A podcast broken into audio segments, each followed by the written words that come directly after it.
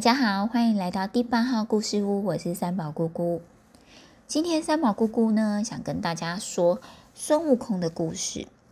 讲到孙悟空的名字，小朋友第一个想到会是谁呢？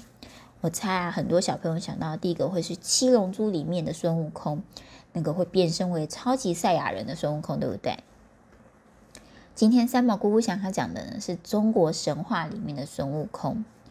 孙悟空这个角色呢，他出自中国的《西游记》这本书里面，它是由明代的作家吴承恩所写的。《西游记》这本书呢，是中国四大名著之一哦，也是非常非常优秀的神话小说。那今天三毛姑姑就挑选了其中的一个章节，叫做《孙悟空大闹天宫》。孙悟空大闹天宫。相传呢，孙悟空他是一颗吸收了日月精华的仙石所孕育而成的。他呢，就在某一天从这石头里面蹦的出来。那过了几年呢，因为孙悟空他误闯进入了水帘洞，就被花果山里面的猴子啊拜为美猴王，成为他们的首领哦。之后，孙悟空呢，为了寻求更多样的本领呢，他拜了菩提祖师为师傅。学会了七十二变，还有使用筋斗云。经过了两百多年呢，孙悟空他就回山，还打败了混世魔王。那他也从其他国家偷来了许多兵器，发给他的猴子猴孙，让他们可以保护自己。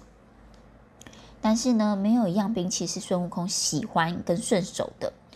他为了寻求一件趁手的兵器、啊，他就大闹了东海龙宫，拿到了金箍棒。龙王呢，怀恨在心，他呢就上报天庭，希望天庭可以气拿孙悟空。但天庭这时候并没有什么所作所为哦。在孙悟空第三百二十四岁的时候，他发现自己的寿命快要结束。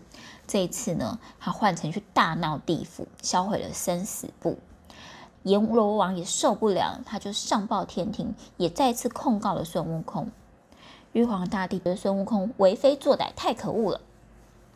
他呢决定要派人捉拿孙悟空。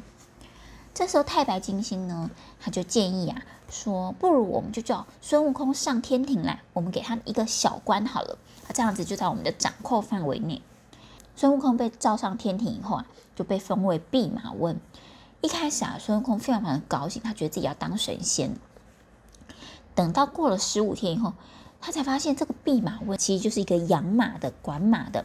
他其实就是一个马夫，这个是天庭里面最小最小的一个官了。孙悟空非常非常的生气，他觉得我怎么在天上当这么小的官呢？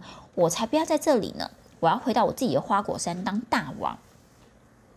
他呢就拿着他的金箍棒，一路冲出南天门，回到花果山，自封自己是齐天大圣，他才不要当弼马温。那这时候，玉皇大帝知道孙悟空自己自行下山，非常非常的生气。玉皇大帝决定捉拿孙悟空。这时候，太白金星又说了：“我们与其呢派那么多人去追杀他，不如呢我们就顺着他的意，封他当做齐天大圣好了。反正这个呢，对我们来讲也是一个无关紧要的官位，只是只有名称却没有实质意义的一个官职。”这样子，我们就不用再损失神兵神将。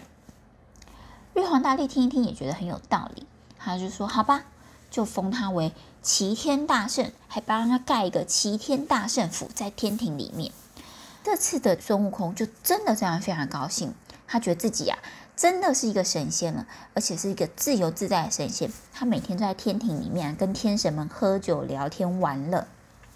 时间久了呢，玉帝呢，他就觉得不可以让孙悟空没事，他就会添麻烦，就派他去管理蟠桃园。这蟠桃园可不简单呢，它总共有前中后桃树各有一千两百棵。前面的桃树呢，要三千年才会成熟，吃了就可以当神仙；中间的桃树要六千年才会成熟，吃了会长生不老；后面的桃树要九千年才会成熟，吃啦。就会日月同辉，天地齐寿，非常非常的厉害。这个齐天大圣孙悟空知道以后啊，他就一直打着这个蟠桃的主意。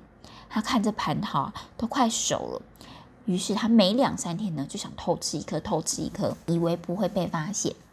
这一年呢、啊，又到了蟠桃大会的时候了。蟠桃大会的时候呢，王母娘娘都会宴请神仙一起吃蟠桃。可是这些蟠桃已经都被孙悟空给偷吃了。孙悟空知道自己闯下了大祸，就决定又要逃跑了，他又跑回花果山当大王去了。这个玉皇大帝非常的生气，他认为这孙悟空啊都已经当神仙，还这样子为非作歹，他派了非常非常多的人来把孙悟空给绑回去。孙悟空呢，就这样被绑回天上，把他绑在斩妖台上。但是呢，无论刀砍啊，或是火烧啊、雷劈啊，都不能伤他一根汗毛。他们就决定把孙悟空丢到八卦炉里面，炉里面的烟呐、熏得孙悟空的眼睛根本睁不开。七七四十九天以后，他们都以为一定是把孙悟空给熏死了，没想到孙悟空就在炉里面呢，化成了火眼金睛。孙悟空一听到炉打开了，马上就纵身一跃，就逃出了丹炉，然后马上就开始要逃跑。玉帝看啊，怎么样都没有办法，只好去西天请如来佛祖，看看能不能帮忙。如来佛这就把悟空叫来了。悟空啊，他这时候自视自己非常有本领，所有的神仙都奈何不了他，他也不把如来佛放在眼里哦。如来佛这时候就张开了他的手掌，说。不然我们来打个赌吧。如果你有本事呢，筋斗云一翻就翻出我的手掌，那我就劝玉帝呀，搬到西方去，把玉帝的位置让给你。不然你就下去人间修行吧。悟空心想，他的筋斗云啊，一翻随随便便就是十万八千里，还翻不过一只手掌嘛。他马上就同意了。悟空就把他金箍棒收到了耳朵里面。轻轻的就站到了他的筋斗云上，就跟佛祖说：“我去了。”咻的一声，哇，他就不见踪影了。悟空驾着筋斗云啊，往前这样飞也似的奔去，看到前面有五根柱子，他心里想：这一定就是天边最边边、最边边的柱子了，就用来支撑天用的。他决定呢，停下来。但是他又担心，哇！我如果停在这，没有人知道我跑到这么远的地方，这样子我不是太吃亏了吗？他就拔下了一根毛，变成了笔，就在柱子的中间写“齐天大圣到此一游”，还决定在第一根柱子的时候撒了一泡尿，然后呢，就咻又返回如来佛祖的这边，说：“我回来了，赶快叫玉帝让位置给我吧。”说完以后啊，没想到佛祖笑了。他就把他的手给翻了出来，就说：“你看看，你写的字不是在我的手上吗？所以呀，你怎么样都还在我的手掌心上。”悟空非常非常的吃惊，怎么会有这样的事情呢？转身就想逃跑。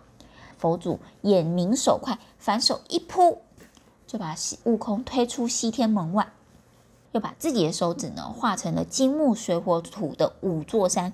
名叫五行山，把悟空牢牢的压在山下，就告诉大家，五百年以后啊，就会有人来救他的，我们就好好的度过这五百年吧。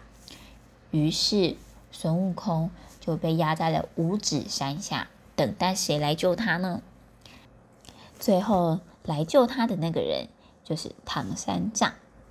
希望你会喜欢今天的故事，我们下次见，拜拜。